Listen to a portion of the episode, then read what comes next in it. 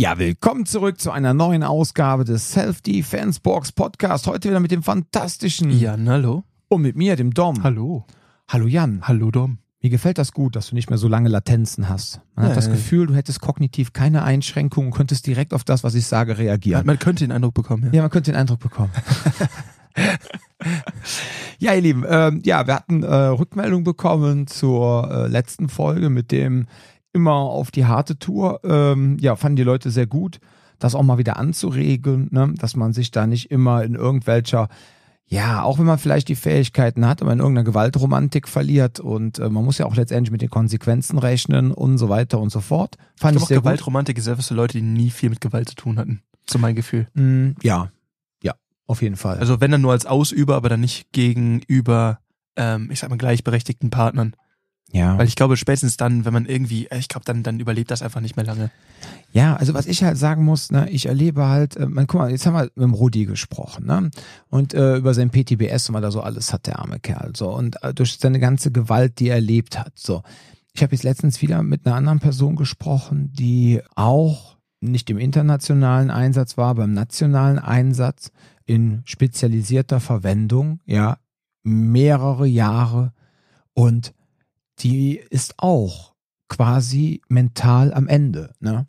Was sie da getan hat. So. Und dann ist das natürlich immer so, man guckt sich da irgendwelche Hollywood-Filme an, mit einer Bodycount-Rate von sonst was und die Typen lassen sich nie was anmerken und du denkst so, boah, krass, dann guckst du SWAT, ja, hier die Serie, die ist sehr, sehr unterhaltsam, also das ist so mein persönliches Navy CIS oder so und ich denke einfach nur so, ah, klasse, boah, das macht Spaß und dann ballern die da rum und dann wird wieder einer getötet und wieder einer getötet und denkst die ganze Zeit so, yeah, läuft ja, ne, super Typen und so weiter, wenn man das mal ganz naiv betrachtet, ne, ich überspitze das jetzt mal. Irgendwie äh, spinnt mein Handy jetzt gerade rum, ich gehe mal auf Flugmodus. So, und ähm, ja, und dann, wenn du dann aber auf einmal mit Menschen zu tun hast, die wirklich damit zu tun, also die wirklich das getan haben, was man so in diesen wilden Serien immer sieht, und dann äh, denkt man sich auch so, krass, wenn man jetzt kein Soziopath ist, ja, und kein Psych oder Psychopath und man ist einfach ein ganz normaler Mensch und macht diesen krassen Job, ja, ich bin ja dankbar für die Menschen, die diesen Job machen, ähm, aber was das letztendlich mit diesen Menschen macht, und das ist dann uns so, die dann in ihrer heilen Welt leben, ja, und wofür dann die anderen quasi ihre Gesundheit, egal ob körperlich oder mental, aufs Spiel setzen, damit wir letztendlich sicher leben können, ähm, dann ist das schon krass, wenn man das dann auf einmal sieht, was das für Konsequenzen hat und dass es gar nicht so cool ist. Natürlich ist das mir mit 41 Jahren auch vollkommen bewusst, ja, so, aber man denkt da nicht immer dran. Natürlich, wenn ich dann drüber nachdenke, ja klar, jetzt irgendwelche Leute zu töten im Einsatz, wenn man dann so SWAT guckt, ja, man hat, die haben dann, keine Ahnung, schießen dann pro Serie fünf Mann und denkst so, ja, ja gut, man lässt sich dann davon unterhalten und man denkt ja dann nicht die ganze Zeit darüber nach, boah, was wird das jetzt mit diesen Menschen machen? Aber wie gesagt, wenn du dann auf solche Menschen dann mal triffst und du denkst so, boah, krass. Ja, und ich meine ganz ehrlich, auch hier unser Kollege, ne, der äh, liebe Michiel, äh, nee, Michiel, äh, Michiel ist ja aus Holland, der, der Michel hier. Michal. Der, Mi Michal, genau, Michal, unser tschechischer Franzose, der bei der Fremdenlegion war ja, der hat ja auch voll in der Scheiße gehangen in seinen Einsätzen, ja. Und wenn du dem einfach nur ins, in die Augen guckst, du siehst einfach, dieser Mensch hat Dinge erlebt, die man als Mensch eigentlich gar nicht erleben sollte. Und Das Gemeine daran ist, dass das mittlerweile ja schon irgendwie so eine eigenen, einen eigenen Appeal bekommt in, in Popkultur. Dieses, oh, der Thousand Yards der und so Geschichten, das ist ja auch irgendwie ein Zeichen davon, dass man ein harter Typ ist. Und das Gemeine dabei ist halt immer irgendwie so ein bisschen, dass man sich dabei dessen bewusst sein muss, was für Kosten da nebenbei noch mitspielen. Also diese ganze Geschichte, dass man sagt, okay, man tritt auf und äh, also wenn ich mich jetzt zutätowieren will, um hart zu wirken, dann gehe ich ins Studio, das wird ein ziemlich beschissener Tag, aber danach bin ich voll tätowiert, dann ist das erstmal soweit vorbei. Da trage ich keine Langzeitschäden von. Und das ist halt eine sehr, sehr andere Geschichte, dass da so, Ja. eine, so eine komische äh, Romantisierung dieser ganzen Geschichte stattgefunden hat. Ähm, ich verstehe auch nicht so ganz, ähm, oder ich kann mir schon vorstellen, wo das herkommt, weil ähm, genau wie man auch in äh, Filmen äh, beispielsweise selten oder in Serien selten Momente im alltäglichen Leben einer Person mitfilmt. Einfach weil man sagt so, ah ja, ist das denn jetzt wirklich das, was Leute sich angucken? Du suchst ja auch da quasi die, die berichtenswerten Momente eines, äh, eines Jahres, einer Woche, je nachdem, welcher Spanne diese Geschichte stattfindet, raus und packst die zusammen. Und genauso ist es da auch so, was ist das Extremste, was man machen kann? Sowas. Hm. Und dann ist halt die Frage, okay, oder auch diese Faszination, die ich auch zum Beispiel total schwierig finde, auch wenn die Filme geil sind, aber diese ganzen Mob-Filme, die quasi über den italienischen Mob in, in, äh, in Las Vegas oder New York oder wie auch immer irgendwie Mhm. so ein bisschen das Ganze auch äh, glamourisieren. Du denkst dir mal so, ja, gut, aber ja, Ja, aber das hat immer so was Gewaltromantisches, ne? es wirkt immer Ja. so, ah, wir haben hier einen Kodex, wir haben hier dies, wir haben hier das, so, das sind halt Verbrecher. Ja, ja. Um auf das Thema zurückzukommen, wenn du ein krasse, eine krasse Person bist, wie unser Rudi, ja, also unser rudimentärer Rudi und nicht Taxi-Rudi, dann äh, kostet dich das als einen Preis, ja, den du bezahlen musst, um so zu sein. Und dann glaube ich, was ich auch damals in der Folge gesagt habe, dass viele Leute nicht dazu in der Lage sind oder gar nicht bewu bewusst, wenn sie die Entscheidung hätten, dann würden sie sich dagegen entscheiden und wollten gar nicht so sein. Wenn man quasi eine informierte Entscheidung treffen könnte, meinst du? wenn man eine informierte Entscheidung treffen könnte und dann, ich glaube, würden, würden dann, also die meisten Leute, die dann gerne so cool wären und so krass und dann auch so über diese Gewaltkompetenz verfügen würden, wie halt Mhm. so eine Person, wenn die dann wirklich wüssten, was diese Person dafür bezahlt hat, keiner wäre bereit, diesem, also die meisten wären nicht dazu bereit, diesen Preis zu Das bezahlen. hat ja auch mehrere Facetten. Ne? Du hast Ja. halt einmal diesen Bereich, der, was macht das mit dir als Person? Zum anderen ist es auch eine rein, wenn du es mal rein praktisch betrachtest, ne, ähm, in Relation, was du so an Aufwand betreiben musst und auch was du da auch allein ans Gehalt rausbekommst. Da war ich auch so ein bisschen schockiert, als ich herausgefunden habe, dass sie nicht viel, viel besser bezahlt werden, als sie es werden. Das waren auch so Momente. Und ein Thema, was mich gerade immer bei dem, bei dem Thema ähm, First Responder, sei es jetzt im Rahmen von ähm, äh, Law Enforcement, sei es jetzt irgendwie äh, Rettungskräfte, äh, äh, Krankenwagen, Feuerwehr, wie auch immer, ähm, oder Notärzte, Feuerwehr und so weiter und so fort. Du, du merkst halt irgendwie, da zieht sich immer dieses Ding durch, naja, Menschen, die halt irgendwie äh, unter Ho in Hochdrucklagen arbeiten müssen und da irgendwie für die Versorgung zuständig sind, da zieht sich sowas natürlich irgendwie mit durch, weil du siehst sehr, sehr viel mehr dieses Leides, als ein Mensch normalerweise in einer ähm, Lebzeit tut. Oder du musst sogar mehr teilweise selber Entscheidungen treffen, die Menschen sonst in ihrem Leben vielleicht nie treffen müssen. Und ähm, das Problem, was ich dabei immer sehe, ist, wenn du halt ähm, dir anguckst, diese, dieses, diese psychologische Belastung, die manifestiert sich ja irgendwann auch körperlich. Hm. Und das ist eine Sache, da habe ich letztens noch einen, einen Arzt drüber sprechen hören, das war ein sehr interessanter Beitrag, wo er quasi auch meinte, hey, wenn jetzt jemand zu mir kommt, ne, und der hat einen, der hat ähm, starke Schmerzen im Rücken und oder Kopf beispielsweise, da meinte er auch so, weißt du, wie unglaublich kompliziert eine Differentialdiagnose ist, bis ich da rausgefunden habe, was jetzt die Ursache ist und dann auch noch sagen zu können, aha, es scheint keine physiologische Ursache zu sein, äh, Mhm. sein sondern es ist eine psychologische. Dafür musst du ja als Arzt dich auch darauf einlassen können. Und da merkst du auch so, wie viele Leute gehen am Tag in so einer Praxis ein und aus. Das ist dafür sind diese äh, Strukturen gar nicht vorgesehen. Und da merkst du halt auch ganz schnell wird sowas dann einfach irgendwie von der Hand gewischt oder teilweise auch gar nicht ernst genommen. Und das ist halt so ein Punkt, wo du merkst, da braucht man auch einfach ein bisschen mehr ähm, wahrscheinlich auch Spezialisierung, Ahnung und auch Zeit für, um solche Menschen auch irgendwie behandeln zu können. Weil selbst dann ist der Punkt, okay, dann hast du den Schritt von der physiologischen Ebene in die psychologische gemacht, okay, jetzt muss diese Person versorgt werden.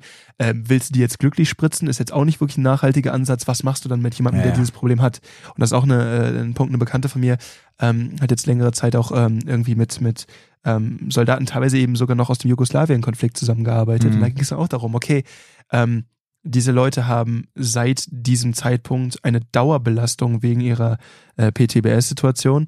Und ähm, wie gehst du damit jetzt um? Und dann auch, wie machst du das irgendwie in einem Rahmen auch mit der Familie und sowas? Das ist ein super kompliziertes Thema, das Ganze. Ja. Du machst da was kaputt, das ist schwer wieder heile zu bekommen. Ja, Erstes Segment für diesen Podcast heute. Auf jeden Fall. Äh, man macht Dinge kaputt äh, und sie werden je nachdem nicht mehr heile. Und was macht es mit mir, wenn ich Dinge tue, um mir letztendlich meine Haut zu erwehren, ne? um aus Situationen rauszukommen? Ähm, ja, was macht das mit mir? Wir wollen uns nämlich heute mal mit dem Thema China Muay Thai beschäftigen. Und ähm, wir haben einen wir haben ganz viele liebe Kunden, also die sind eigentlich alle super. Nee, gibt's keine Ausnahme. Sind alle super, unsere Kunden.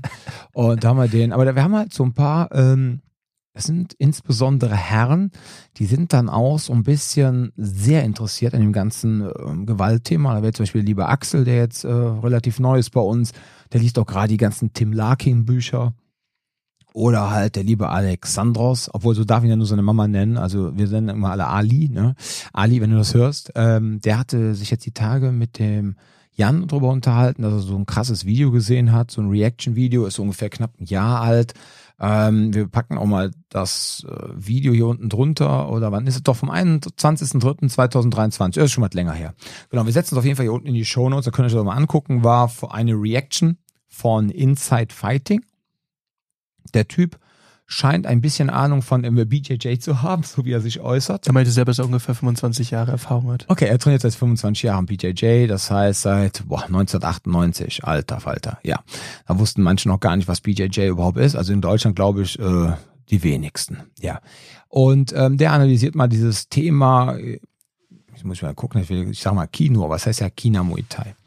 Ähm, ich muss ganz ehrlich sagen, und das soll jetzt nicht heißen, ich wusste anfangs nicht, dass es darum geht. Ähm, ich kenne ich habe diesen Namen tatsächlich schon mal gehört. Das sage ich jetzt aber nicht so nach dem Motto, haha, ich bin ganz wichtig. Ich habe das schon mal gehört.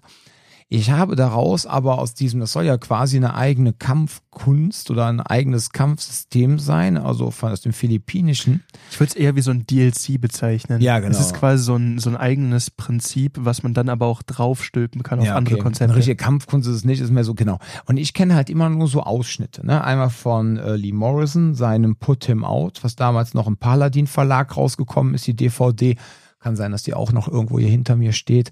Da macht er ganz, ganz viel Kranken ja, wirklich Krankenscheiß. Also da, so Sachen wie ja Multiple Attackers, äh, einer hat ein Messer dabei, ja, dann nimmst du dein Beanie und packst eine Glaskugel rein, ne, oder einen Stein, ja. Ähm, das hat er wirklich. Äh, Jan äh, kreist gerade mit den Augen, ja, das hat er gerade dann wirklich in diesem äh, Ding gezeigt.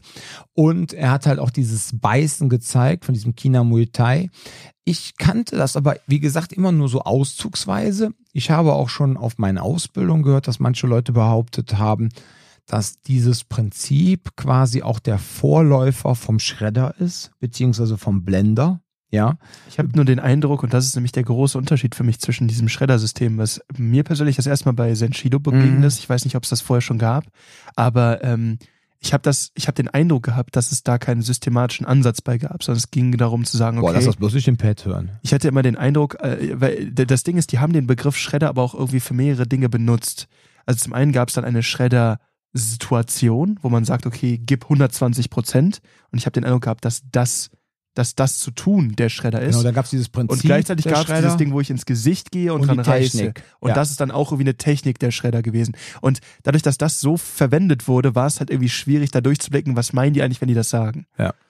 Also man sieht auf jeden Fall hier so von den Quellen her, wir sind jetzt gerade bei Wikipedia und haben mal Kino, China Muay Thai eingegeben. Also so die ersten Quellenangaben haben wir tatsächlich 1979. Das ist natürlich eine Ansage, ne? Und würde dann natürlich auch bedeuten, dass dieses China Muay Thai Ding wahrscheinlich, äh, ja, vermutlich ist es wahrscheinlich noch älter, ähm, aber da gibt's das erste Buch, wo das Thema äh, besprochen wird, und zwar China Mod or Eating with the Hands in Restaurants is now a fad in Cebu City. What? Geiler Titel, auf jeden Fall richtig catchy. Ja, auf jeden Fall, das hat mich jetzt richtig gepackt, ja. Auf jeden Fall lange Rede, kurzer Sinn, wahrscheinlich, also mir hat mir mal jemand gesagt, aus diesem äh, China Muay Thai heraus, ist dann letztendlich der Blender entstanden. Aus dem Blender ist ja der Schredder entstanden, ja, weil der, der ähm, Richard Dimitri das Ganze weiterentwickelt hat und so weiter. Ähm, wie gesagt, ich habe immer nur diese Ausschnitte gehabt. Ähm, jetzt haben wir uns mal dieses Video angeguckt und ähm, ich wusste gar nicht, da muss ich ganz ehrlich sagen, ich wusste gar nicht, dass man bei diesem China Muay Thai äh, dass man dann da halt äh, beißt in diesem Umfang und dass man vor allem den Biss beibehält, ja, und dann nicht so dieses Ding Schmerzreiz, äh, Schmerzreiz setzen und dann versuchen direkt eine Primärwaffe zu bringen oder sich sofort zu lösen, sondern eher sich wie so ein Facehugger an die Person dran zu hängen und den Biss zu halten. Das Prinzip oder diese Vorgehensweise war mir persönlich nicht bekannt, weil ich immer nur so in den letzten zehn Jahren immer mal so hier und da so ein paar Wortfetzen über das Thema China Muay Thai gehört habe, aber ich das jetzt äh, noch nie von jedem erklärt bekommen habe, der mir das so vollumfänglich darstellt. Ne? Ich finde es aber auch ein bisschen schwierig, da äh, so den Überblick zu behalten, was ist das ursprüngliche System und was ist das, was äh, quasi gerade in Staaten daraus gemacht wurde, weil ähm, es gibt zwei große, ähm, naja, ich sag mal, zwei Personen, die das Ganze in den Staaten was weiter vertrieben haben, die beide, ähm, so ich verstanden auch, äh, habe auch BJJ-Erfahrung vorher hatten. Ja, Paul Wunak, ne? Ich, ich weiß nicht, ob der, also der andere Ich meine, der- Oliveira, glaube ich, und der erste, ah genau, Paul Wunak, genau. Und ähm, dieser Paul Wunak äh, hat ja selber gesagt, dass er vorher auch mit den Gracies trainiert hat und dann auch so eine gewisse ähm, Kompetenz im Grappling hatte und selber eben auch von dieser Idee ausgegangen ist, naja, ist ja ganz süß, wenn du meinst, du könntest mir jetzt mit dem Finger im Auge rumpopeln, aber dann lasse ich dich einfach eine Runde schlafen, dann ist vorbei. Hm. Und der, der Ansatz, der dabei aber für mich sehr interessant ist, ist, dass ähm, gerade er und ich glaube auch, dass dieser Oliveira dazu, ich, ich bin mir nicht ganz sicher, aber es sah so aus, so wie er zumindest da gearbeitet hat, auch irgendeine Grappling-Expertise vorher hatte. Und man sieht eben diese Kombination aus der Idee von, man, man kämpft dreckig, aber man kombiniert es mit dem Sichern des Gegenübers. Und da weiß ich halt nicht, ob das schon in der ursprünglichen, in dem ursprünglichen Konzept Kina Muay mit drin war oder ob das etwas ist, was diese beiden äh, im amerikanischen Markt quasi überhaupt als Modifikation an dieses System rangebracht haben.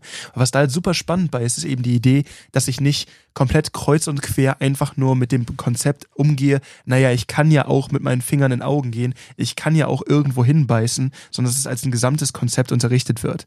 Und dabei ist halt für mich der super spannende Punkt, äh, und das ist eine der Sachen, die, äh, glaube ich, Paul Wunak in einem, der heißt eigentlich, äh, wird das Wunak ausgesprochen? Wunak? Ich weiß gar nicht, wie man das ausspricht. Ähm, auf jeden Fall, ähm, er erklärt in einem der Videos eben, ähm, wenn ich einen Partner einfach, oder was ist ein Partner, in dem Ko Kontext war es sein Partner, aber äh, in, in einem reellen Szenario natürlich ein Gegner, wenn ich anfange, an einem Gegner rumzuknabbern, zieht er zurück. Und ich habe dabei jetzt keinen riesig großen Vorteil bekommen. Das Spannende dabei ist eben, wenn ich sagen kann, hey, ähm, ich kann jemanden so sichern, dass ich freien Zugang habe, jetzt entweder zu beißen oder halt andere Sachen zu machen, aber ich muss mir erarbeiten, ähm, diese Sachen einsetzen zu können. Und das ist halt eine relativ spannende Geschichte, weil da wird selten, finde ich, im Selbstschutzrahmen so drüber gesprochen. Und das ist halt genau das, wo ich sage, da funktioniert die Schnittmenge extrem gut zwischen einem Kampfsportsystem, also zu sagen, hey, ich gehe systematisch daran, jemanden abzufertigen und dann auf der anderen Seite diesen Selbstschutzaspekt von wegen, okay, mit allem muss ich jetzt auf einmal feuern. Und das heißt, da kommt dann irgendwie so ein Ding zurück, okay, ich muss Dinge machen, die ich in einem Ring nicht darf, aber das sollte trotzdem systematisch erfolgen. Hm. Damit meine ich natürlich nicht diese, oh ja, es kommt jetzt aus 37 Grad, dann mache ich A, B, C, D, E, F, G, sondern es geht ganz klar um dieses Konzept von, ich muss verstehen, wie ich selbst sowas, was ja erstmal total zugänglich wirkt, wie ein Biss, aber wie ich den einsetzen kann. Weil wenn ich jetzt einfach nur jemandem sage, ja, dann haust dem einfach auf die Fresse, macht Mike ja ganz gerne manchmal so, ne? Hey, was ist da eigentlich dann dann? Ja, dann hau ich dem einfach auf die Fresse. Mike macht das aber in den fortgeschrittenen Kurse, Kursen. Die Leute wissen zu dem Zeitpunkt schon, wie man boxt, wie man schlägt, wie man einen Ellbogen einsetzt. Das heißt, wenn er sagt, dann haust du ihm einfach auf die Fresse, dann spricht er damit Menschen, die eine Qualifikation mitbringen, die wissen, was es bedeutet, einfach jemandem auf die Fresse zu hauen. Wenn ich jetzt sage, dann beißt du ihn einfach, dann wird das Ganze schon ein bisschen tricky, weil ich könnte mir denken, so ja, beißen, wie bei Schlägen, ja, es kann doch nicht so schwer sein, ich hau da einfach drauf. Aber das ist immer so eine Sache, wenn ich dann einmal unter Druck arbeite, dann fällt mir erst dann auf, was es alles für, für ich sag mal, Fallback-Szenarien geben müsste. Wenn ich dann merke, oh, das habe ich gar nicht irgendwie auf dem Schirm gehabt, dass das passieren kann. So funktioniert Grappling. Es gibt diese se- 10.000 Versionen, wie irgendjemand an jemandem vorbeirutschen kann und für alle Versionen muss es irgendwie eine Antwort geben. Das heißt, je besser ich darin bin, das Ganze entweder präventiv zu verhindern oder selber herbeizuführen, desto besser bin ich in dem Sport. Und wenn ich im Beißen sage, ja, beiß einfach rein, dann wird das, dann fällt das ein bisschen kurz von dem, was man da eigentlich machen kann. Hm. Ich finde gerade dieses Ding, ähm, das, wir hatten das Video jetzt gerade nochmal zusammen geguckt, und gerade diese Sache eben total interessant. Ähm, ich sichere einen Arm, um ihn zu beißen. Das ist so ein Konzept, da habe ich nie drüber nachgedacht, aber äh, es hat irgendwie Hand und Fuß. Und was ich gut finde, ist halt dieses Ding, keine Ahnung, vielleicht liegt irgendjemand in der Mount auf mir drauf, ja. Mhm. Ähm, oder vielleicht auch in der, in der Guard, ist ja jetzt egal. Äh, Mount ist halt ein bisschen schwieriger dem Aufrichten, könnte aber auch funktionieren. Oder sagen wir mal in der Guard, ja. Jemand liegt in der Guard da, legt sich nach vorne, ähm, ich komme hoch, beiße ihm in den Hals. Dann wird natürlich Folgendes passieren. Die Person würde jetzt grundsätzlich jetzt nach hinten weggehen und man würde es möglicherweise gar nicht schaffen, dran hängen zu bleiben, weil man jetzt doch nicht so festgebissen hat, ja. So, wenn man aber jetzt dann dieses Ding macht mit diesem, äh, was der da in dem Video gezeigt hat, dass man dann letztendlich ähm, so über die Diagonale des Körpers so ein Gable Grip hat, also so ein Griff, ne? Dass Er man sich, sichert dass sich man, an dem Körper. Genau, dass man sich an dem Körper wirklich festhält. und der hat ihn ja mit hochgezogen. Das war krass. Und dadurch, und, da, und dann immer weiter diesen Schmerzreiz, diesen Biss beibehält. Und die Person will natürlich weg. Und dadurch, dass man aber da dranhängt wie der Facehugger, ja, zieht er einen quasi in eine bessere Position wieder rein, wo Mhm. ich mich quasi von da aus dann wieder weiter arbeiten kann. Ja. Und nicht nur so dieses kurze, kurzer Schmerzreiz, aufhören und ähm, jetzt hoffen, dass man eine Primärwaffe einsetzt. Ne? Gerade bei diesen Bodengeschichten, gerade dabei sehe ich es halt echt oft als problematisch an, äh, wenn man dann halt sich nicht dranhängt. Ja, also es klingt jetzt für mich echt absolut logisch, was die Jungs da eben gemacht haben. Wenn man sich nicht dranhängt und nur kurz beißt, ja, dann geht er, nimmt er den Kopf weg, man kann nicht mehr beißen und dann gibt's wieder ja. auf die Schnauze. Ich finde, das ist äh, auch gerade in unseren oder in Bezug auf unsere Folge zum Thema Täterinterview super interessant, wenn man halt sagt, okay, ähm, man hat halt erstmal diesen Entscheidungsfindungsprozess, ähm, der läuft bei beiden, sowohl dem Angegriffenen als auch dem Angreifer irgendwie parallel ab. Nur der Angreifer ist normalerweise halt schon weiter entlang. Das bedeutet, ich äh, habe irgendwie eine Abwägung, dann habe ich eine Entscheidungsfindung und dann gibt es halt diesen Moment, wo ich anfange noch irgendwie äh, an der Ausführung zu planen. Ich führe aus und dann kommt die Regulierung eben am Ende. Und ich glaube, der entscheidende Punkt ist eben, ähm, wenn, das hast du bestimmt schon mal gehabt, wo du mit jemandem irgendwie geboxt hast, gegrappelt hast, wie auch immer, du hast irgendwas mit der Person gemacht. Gerade beim Boxen finde ich ist das extrem stark. Du fängst an, mit der Person zu kämpfen und merkst irgendwie, die hat keinen Filter, die übertreibt einfach gerade. Ne? Mhm. einfach beim Sparring, so fängst du eine Runde zu boxen und dann hat da so ein Typ sich wie so überhaupt nicht im Griff und fängt einfach an total draufzauen. Ist dann aber auch technisch nicht schlecht. Aber da gibt es diesen Moment, wo du merkst so, boah, nee, da habe ich jetzt gerade gar keinen Bock drauf. Und das, obwohl du dich eigentlich gerade dazu bereit erklärt hast, mit dieser Person Sparring zu machen. Aber das, was du zurückbekommst, nicht das, was du erwartet hast. Ja. Und genau das ist eben das, was da passiert. Du bist schon der, an all diesen Punkten vorbei. Entscheidungsfindung, Ausführungsplanung, wie auch immer. Du bist gerade eigentlich in der Durchführung. Und dann kriegst du auf einmal so ein komplett reizüberflutendes Signal zurück, dass du in der Regulierung sagst, kompletter Abbruch. Ich weiß gar nicht mehr, was hier gerade abgeht. Ich muss komplett einmal hier eine extra Runde fliegen und nochmal neu rankommen, wenn überhaupt. Und wenn ich so etwas bei meinem Gegenüber erzeugen kann, das kann ein sehr wertvolles Tool sein, solange ich danach die Zeit auch nutze, um mich aus der Situation zurückzuziehen oder ihn wirklich abzureißen. Aber genau deswegen ist sowas halt relativ interessant. Ähm, also aus reiner Erfahrung würde ich mit jemandem grappeln auf der Straße und das ist nämlich genau der Punkt, wo wir mal sagen, hey, das ist mit Kampfsport eine ne, ne wichtige Sache, dass ich das als Trainer verstehe, als Endverbraucher ist das nicht unbedingt notwendig ganz so wichtig. Aber wenn ich als jemand, der relativ, also der dann irgendwie Grappling hier und da ne, irgendwie macht oder sag mal jemand, der dann irgendwie so ein bisschen MMA macht und ich gehe auf der Straße jemand zu, pöbel den an und meine, ich kann den relativ locker wegmachen mit einem, mit einem Takedown. Und auf einmal fängt der, der Typ, die Typine, wie auch immer an, mich will zu beißen. Da gibt es so einen ganz komischen Moment, wo du merkst, so alles, was ich heute gemacht habe, war eine schlechte Entscheidung. Ja. Ich will aufstehen, ich werfe nur weg hier. Und wenn du das erzeugen kannst in jemandem, ne, das ist halt, glaube ich, so der Witz bei der ganzen Geschichte, wenn du halt merkst, okay, egal was ich hier mitbringe, die andere Person ist so viel abgefuckt, da habe ich gar keine Lust drauf, ich möchte einfach nur weg. Und dann kann man genau diesen, also diesen Effekt gilt es da vielleicht zu inszenieren. Nur das ist halt viel besser, wenn ich das technisch irgendwie auch unter, unterbauen kann und das auch irgendwie ähm, abliefern kann und nicht einfach nur meine, ähm, ah ja, im Zweifelsfall kann ich da schon was machen. Ich heute noch ein interessantes Video vorgeschlagen bekommen, wo jemand meinte so, ja, da, da wurde jemand dann so scherzhaft eigentlich gefragt, ja, ne, wenn, wenn man dir 10.000 Euro pro Runde geben würde, die du überlebst, was denkst du, wie lange du gegen irgendwie John Jones in einem Ring irgendwie aushalten könntest. Da meinst du, ja, aber wenn ich jetzt einfach hingehe und ich klatsche den weg, krieg ich dann 50.000? Und so, was ist das für eine Frage? Ja, weißt du, manchmal, wenn ich dann einfach so da stehe und dann macht jemand, ne, dann sehe ich einfach rot, dann raste ich aus. Jede Person, die sich auf Rot sehen verlässt, ist so gut wie tot. Weil das Problem ist halt, wenn ich jemanden habe, der auch rot sieht und der dann entweder stärker ist oder mehr Technik hat oder irgendwas, neben der Tatsache, dass Rotsehen nicht annähernd so effektiv ist wie kontroll kontrollierte Aggression, Controlled Aggression, das was auch Sharia mal sagt, das ist richtig gefährlich, wenn jemand das kann. Wenn jemand einfach nur oh, wild um sich schwingt, das aber sehr aggressiv macht und aber keine Technik hinter hat, ist das relativ lachhaft für jeden, der mal ein bisschen Kampfsport gemacht hat. Ja. Und da ist halt der Punkt, wenn man das technisch liefern kann, da muss man sich nicht darauf verlassen.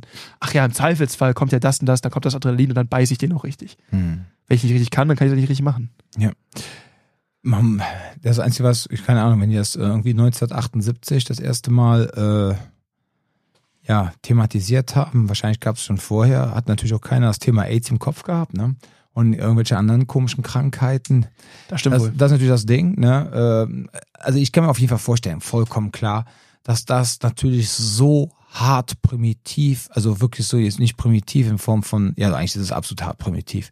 Es ist eigentlich wie ein Tier, was sich an einem festbeißt, ja. Das löst Panik aus, das löst Todesangst aus. Und wenn du dann auch noch dabei anfängst, glaube ich, zu knurren, ja, äh, bei dem Bissen, ja, hat derjenige das Gefühl, er wäre bei The Walking Dead und er wäre jetzt gerade an einen Zombie dran geraten. Also ich glaube schon, dass also aus psychologischer Ebene, wenn man das wirklich da volle Kanne reinbeißt und in dem einen Video hat ja auch der eine Typ, ähm, hatte dann irgendwelches Fleisch am Hals hängen. Heißt ähm, übrigens Oliver und nicht Olivera. Ich habe das falsch gesagt. Ja. Genau. Salvatore, Salvatore, I guess, Oliver. Okay, Oliver. Nur, dass man da. Salvatore. Bei den anderen Oliver. Namen haben wir vorhin nochmal, aber Ja. den, den hatte ich nicht mehr im Kopf. Auf Englisch Jamie Oliver. Genau. ähm, nee, aber was ich sagen wollte ist, ähm, wenn du das dann wirklich so krass durchziehst, ja, boah, du musst natürlich ähm, ja aufpassen mit den Krankheiten. Klar, konntest natürlich vorher keinen Bluttest machen. Aber ich sag mal so, wenn es wirklich ein absolutes Worst-Case-Szenario ist und du beißt da rein wie so ein Tier, boah, und dann dich natürlich auch noch festhältst, die Person steht dann auf, geht zurück, du hast auf einmal die Beine frei, die Person äh, liegt nicht mehr mit seinen äh, 90 Kilo oder 120 Kilo voll auf dir drauf, sondern zieht sich dann dich quasi damit hoch. Jo, da muss man einfach dann sagen, ja, ähm, da muss man vielleicht das Risiko eingehen, ja. Es kommt drauf an, ne? Ist ja nicht natürlich nicht notwendig. Ja, Vielleicht, man muss dann einfach eine, eine so. Risikoabwehr, äh, ja, eine, eine Risikoeinschätzung machen. Man muss überlegen, was ist jetzt, ne, bin ich jetzt, also muss man, dass man das richtig einschätzen und sagt, ey, pass auf, wenn ich jetzt gar nichts mache, bin ich jetzt gleich vergewaltigt oder vielleicht sogar tot, ja. Und äh, wenn ich das jetzt mache, äh, ist das eine Chance, okay, ich kann mir irgendeine äh, Infektion, also irgendeine Krankheit über das Blut einfangen. Aber äh, ich werde dann hier wahrscheinlich jetzt gleich nicht sterben, ja. So, das ist natürlich alles ganz, ganz krankes, krasses Zeug, muss man ganz klar sagen. Ähm, aber gut, letztendlich, ich sag mal so, vor der Holzpuppe stehen und die polieren, ist halt, äh, äh, hat halt nichts mit Selbstverteidigung zu tun. Selbstverteidigung ist dreckig. Und wenn ich dann denjenigen beißen muss, dann ist es halt so, ne? Ja. Ich glaube halt, Boah. dass was wie Beißen einfach ein Equalizer in so Momenten ist. Ne? Das heißt gerade, weil das kommt immer wieder bei den Trainings auch auf, dass Leute dann fragen, hey, aber wenn ich dem einfach ähm, Größen, Massen oder halt kräftemäßig einfach extrem unterlegen bin, ähm, funktioniert dann dieses oder jenes. Und die Antwort variiert immer, es kommt darauf an, was wir halt gerade irgendwie zeigen. Ähm, aber gerade sowas wie ähm, einfach da extrem hochfahren, zu, zu sehr, sehr ähm, ungewöhnlichen Mitteln greifen, das verändert einfach so die Art de, des, des eventuell Übergriffes. Das heißt, gerade wenn ich sowas irgendwie abrufen kann, es hat einfach eine andere Basis für das, was jetzt stattfindet. Das beste Beispiel ist immer, wenn ich irgendwie mal so MMA-Sparring mache und man hat jemanden, der eigentlich eher hauptsächlich äh, vielleicht entweder grappelt, ringt äh, oder boxt. Und dann jemand vor sich stehen, der so drauf ist. Man fängt an, die Runde, ne, Hände sind oben, wie auch immer, dann trete ich auf einmal. Und dann fällt denen wieder ein, so scheiße, ich darf ja auch die Beine benutzen. Und dann konzentrieren sie sich aber zu sehr auf die Beine. Und dann ist oben wieder die Deckung weg. Oder dann ist irgendwie, also du kannst ja immer so ein bisschen gucken. Und ähm, genauso geht's da auch ein bisschen drum. Ne? Also man muss auch da verstehen, ähm, mit aller Vehemenz und was ich eröffne, könnte mein Gegenüber natürlich auch dann für sich äh, irgendwie wahrnehmen. So, ja, stimmt, da war ja was, das geht ja auch. Ähm, man muss immer so ein bisschen ein Gefühl dafür haben, ähm, wann ist es vielleicht auch einfach nicht notwendig. Es ist nicht notwendig für jemand, der mich in der Kneipe rumschubst, irgendwie dem direkt ins, in, die in den rechten Nasenflügel reinzubeißen, so das ergibt keinen Sinn. Aber ähm, es gibt halt Situationen, wenn ich gerade wenn wir halt irgendwie so Bodensituationen mit Frauen bespreche, sage ich halt so, hey, warum nicht einfach mal dran knabbern? So, ich meine, ne? Was, was verliere ich dabei in der Situation? Ähm, gerade wenn ich mich dann auch einfach, ne, gerade wenn ich auch das Problem habe, so, boah, okay, ich krieg den vielleicht ganz schlecht von mir runter, aber ich halte mich einfach fest und fange an, dran zu beißen, dann ist eine ganz andere Situation kreiert. Und zwar jetzt will der mich loswerden. Es geht nicht mehr darum, dass ich ihn von mir runterbekomme, sondern er will mich loswerden. Und das ist ein ganz anderes Setup für alles, was danach passiert. Ähm, das sind so Themen, die müssen gezielt irgendwie im Selbstschutz, finde ich, behandelt werden.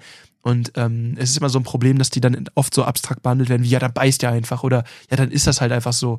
Ähm, es müsste mal so ein bisschen gezielter darauf eingegangen werden, so hey, wenn ich beiße, wie beiße ich eigentlich? Und da war ich halt super positiv davon überrascht, wie die Jungs das in, was war Ende 70er meinst du gerade, ne?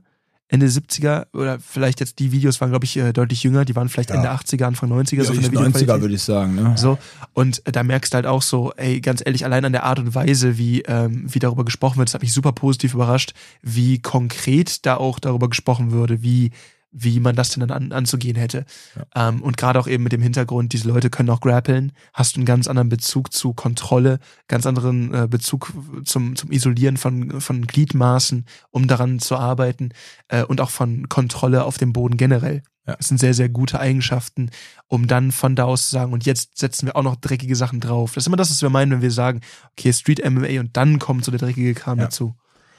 Ja, also erstens, äh, Punkt eins, ich sehe gerade, diese Videos sind alle noch in 4 zu 3 gedreht. Das heißt, das ist mindestens vor 2004, 2005 auf jeden Fall gedreht worden.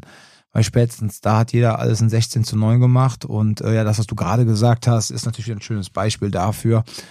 Ähm, wenn du über die notwendigen Skills verfügst, schon von, aus von der technischen Seite aus, und baust dann oben noch oben drauf, dass ähm, jetzt diese dreckigen Sachen, dass du dich dann wie eine Zecke an den dranhängst und den einfach aussaugst, ja, ja, dann äh, macht das natürlich Sinn. In meinen Augen ist das jetzt, ja, wenn du in einer Situation bist und verteidigst dich und weißt jetzt nicht, wie du dich optimal bewegen kannst, kann das primär äh, erstmal temporär auch vielleicht helfen, wird aber nachher weniger effektiv werden, weil äh, zum Beispiel in einem Video ja, da liegt der eine halt so in so einer, äh, was ist das, äh, eine Side Control, Side -Control ne, eine Side Mount quasi auf dem drauf. So, der beißt dem jetzt da in die Brust, beziehungsweise in den Latt. Erst den Hals, glaube ich. Ach ja, erst beißt ihm in den Hals, genau. Und hat er extra so ein Stück Fleisch an den Hals geklebt gehabt. Das ist halt wirklich eine Sache, Fleisch. Die, das ist wieder so klassisch irgendwie Effektheischerei. Ja, aber ist ja egal. Dann hat er ihm unter die Achselhöhle, an den Latt oder an die Brust hat ihm ein Stück Fleisch geklebt und dann nochmal äh, irgendwie an den Bauch. So, und dann liegt der einer drauf, dann beißt er zuerst volle Kanne in den Hals und der Typ geht schon mal zurück. Dann beißt er ihm quasi in den Latt, ja, äh, volle Kanne und dann siehst du einfach schon, äh, wie der Typ quasi einen unfreiwilligen äh, die Reaktion macht, als würde er einen Upper machen aber in die andere Richtung, also die optimalste Richtung, die man einfach bekommen kann. Der, die Person geht quasi von einem weg, der wird mhm. quasi von ihm weggedrückt wie so ein Magnet, ja. Und der hält so, ihn nochmal fest. Und dann hält er ihn aber fest, damit er, und das ist halt das Wichtige, und das hat mir von meinen vielen Ausbildern, die ich hier in den letzten zehn Jahren hatte, nie einer gesagt, dass man dann bei dieser Geschichte dann halt wirklich dran bleibt, ja, dass man dann wirklich die Person umklammert hat, man hat hinten so ein Gable Grip, man hält wirklich fest und man beißt immer weiter. Und dann zeigt nachher die eine Person, äh, wie da die Fleischstücke quasi rausgebissen worden sind. Ne? Gut. Ist, ist schon ein bisschen krank, aber was halt interessant dabei ist, ist sich ja. anzuschauen, so welchen Schaden richtest du eigentlich selbst durch so ein T-Shirt mit einfach einem Biss an. Also man unterschätzt auch immer so ein bisschen der menschliche aber, Kiefer. Ich weiß nicht, ob das stimmt, aber ich habe halt gehört, dass der menschliche Kiefer ja. stark genug ist, um die Zähne selber quasi zu, zu zerbrechen.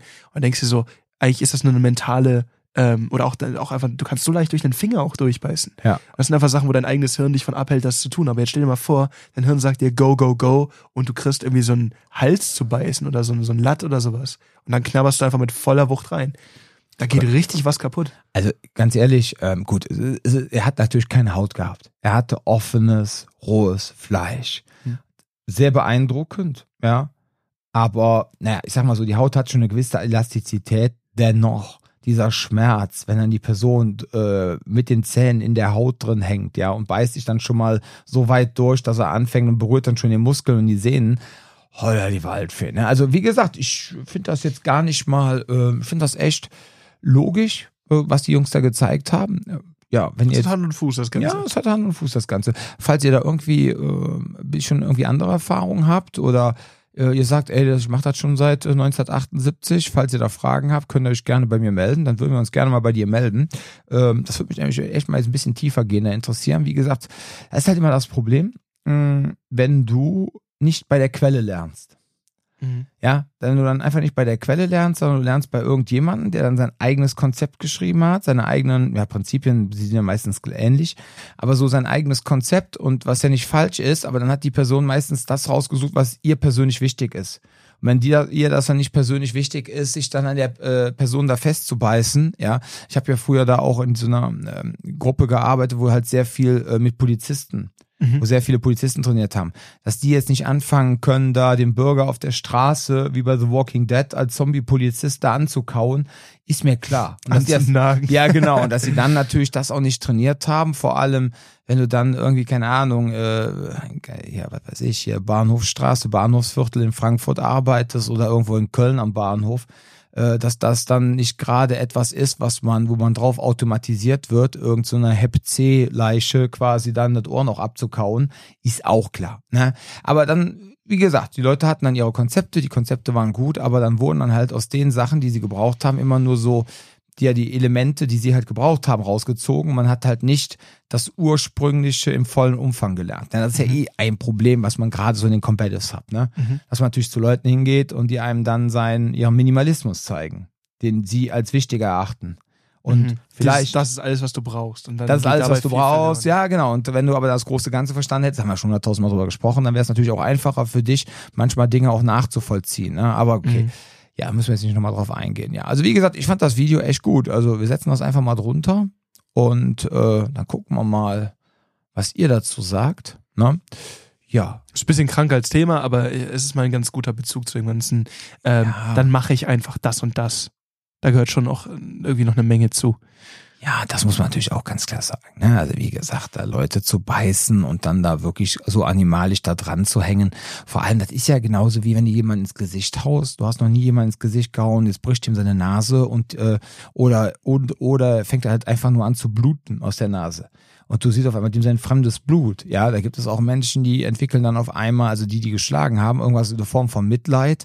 Manche erschrecken sich, manche kriegen Panik, weil sie Angst vor rechtlichen Konsequenzen haben und erfrieren, äh, erfrieren, also nicht, erfrieren dann ein, nicht erfrieren, sie frieren dann ein. So, und ich könnte mir vorstellen, wenn du jetzt da an dem Hals hängst oder kaust da irgendwo rum und auf einmal hast du dann auf einmal diesen, nicht nur den Fleischsaft, sondern kriegst wahrscheinlich sogar noch irgendwie aus einer kleinen Ader auf einmal eine Ladung Blut in die ne, in die Schnüss. Das kann natürlich auch jemanden äh, dazu ja extrem hm, beeinflussen.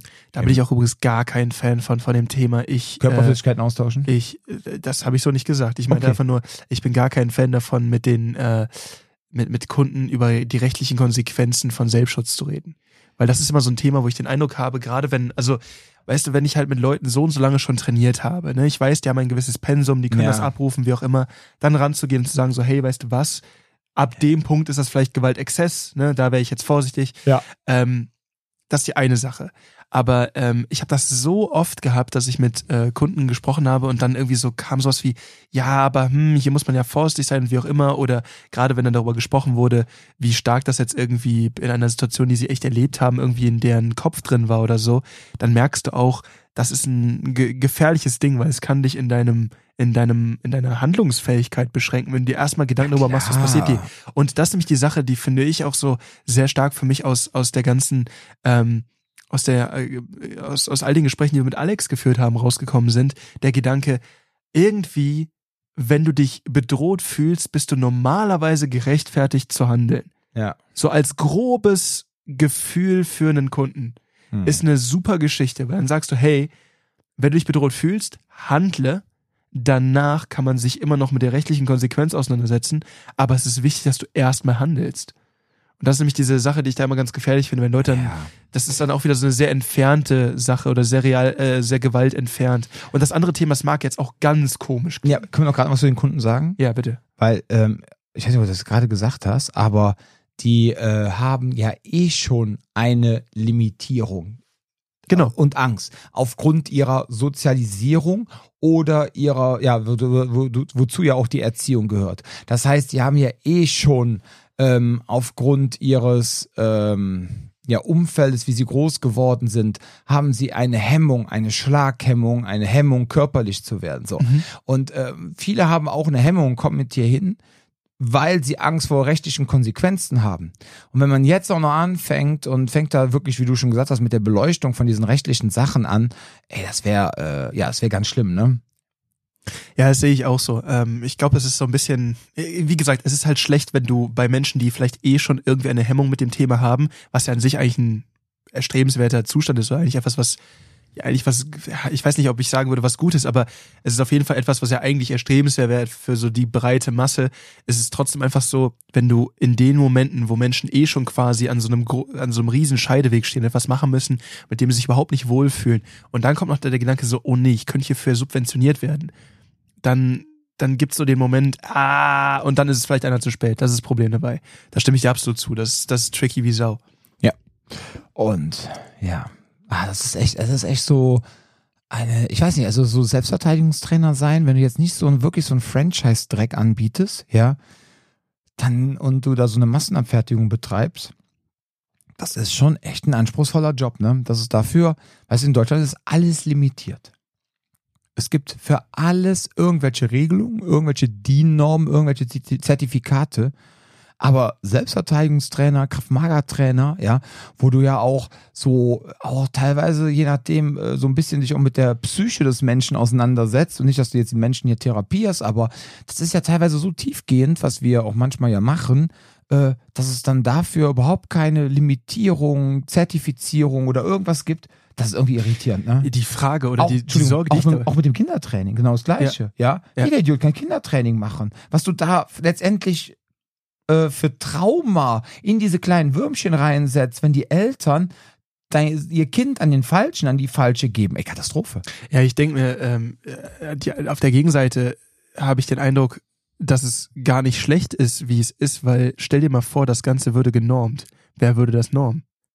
Ja. Ist das dann eine Person, die Ahnung davon hat? Oder ist dann quasi so, ah, ich habe jetzt gerade fast einen Namen gesagt, aber ist dann so Franchise Krav Maga dann so der Status oder der Standard, nachdem das Ganze gelaufen wird? Weil wir wissen beide, du brauchst einfach nur einen, star starken Lobby-Einfluss und schon ist dein System das richtige System.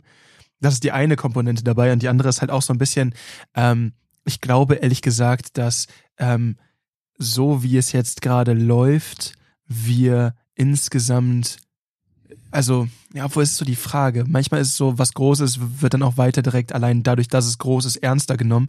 Aber ich mag das, dass ich mich rechtfertigen muss für das, was ich erkläre.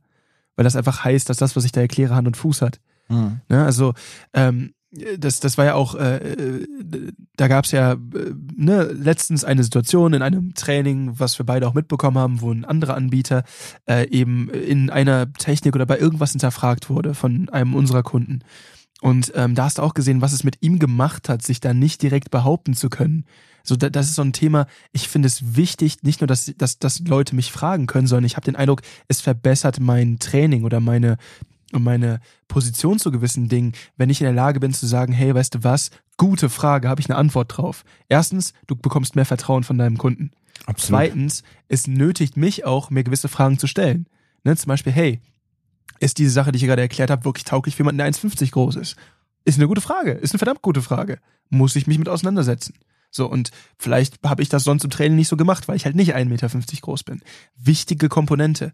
Aber ich glaube halt, wenn du das so normen würdest, dann, ich glaube, da käme nur Mist bei rum. Ist, ist ganz ehrlich so mein Gefühl. Dabei. Ja, da, da kannst du schon recht haben, ne? Ja.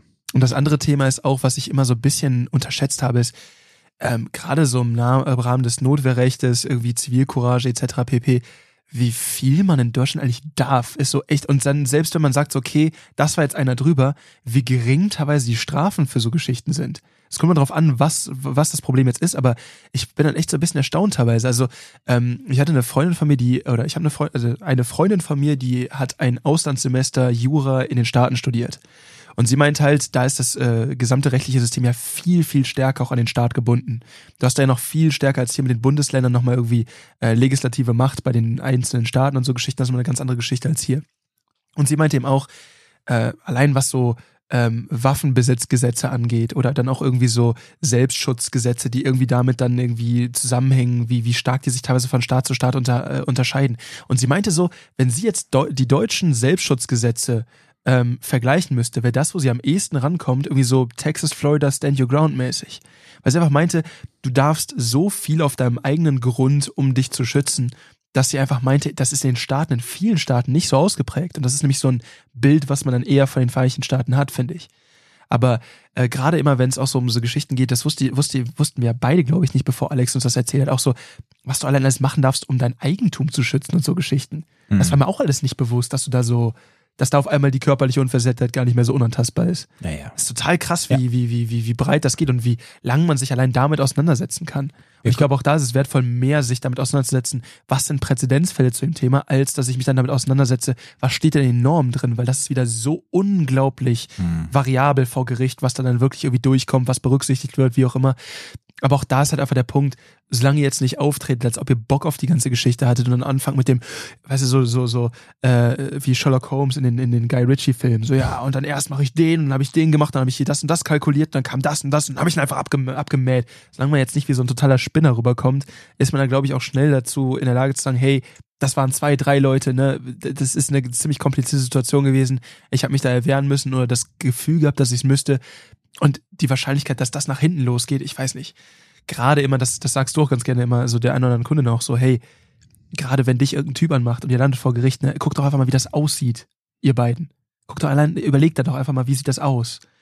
Und ähm, das sind so Sachen, die dann ganz gerne irgendwie weggelassen werden, weil Menschen den Eindruck haben, dass die Normen da das Ausschlaggebende sind. Mhm. Aber das richterliche Urteil ist am Ende das, was bestimmt, wie es ausgeht für dich. Und dabei sind die Normen eine Richtlinie, aber kein, ne, ich wollte gerade sagen, kein Gesetz.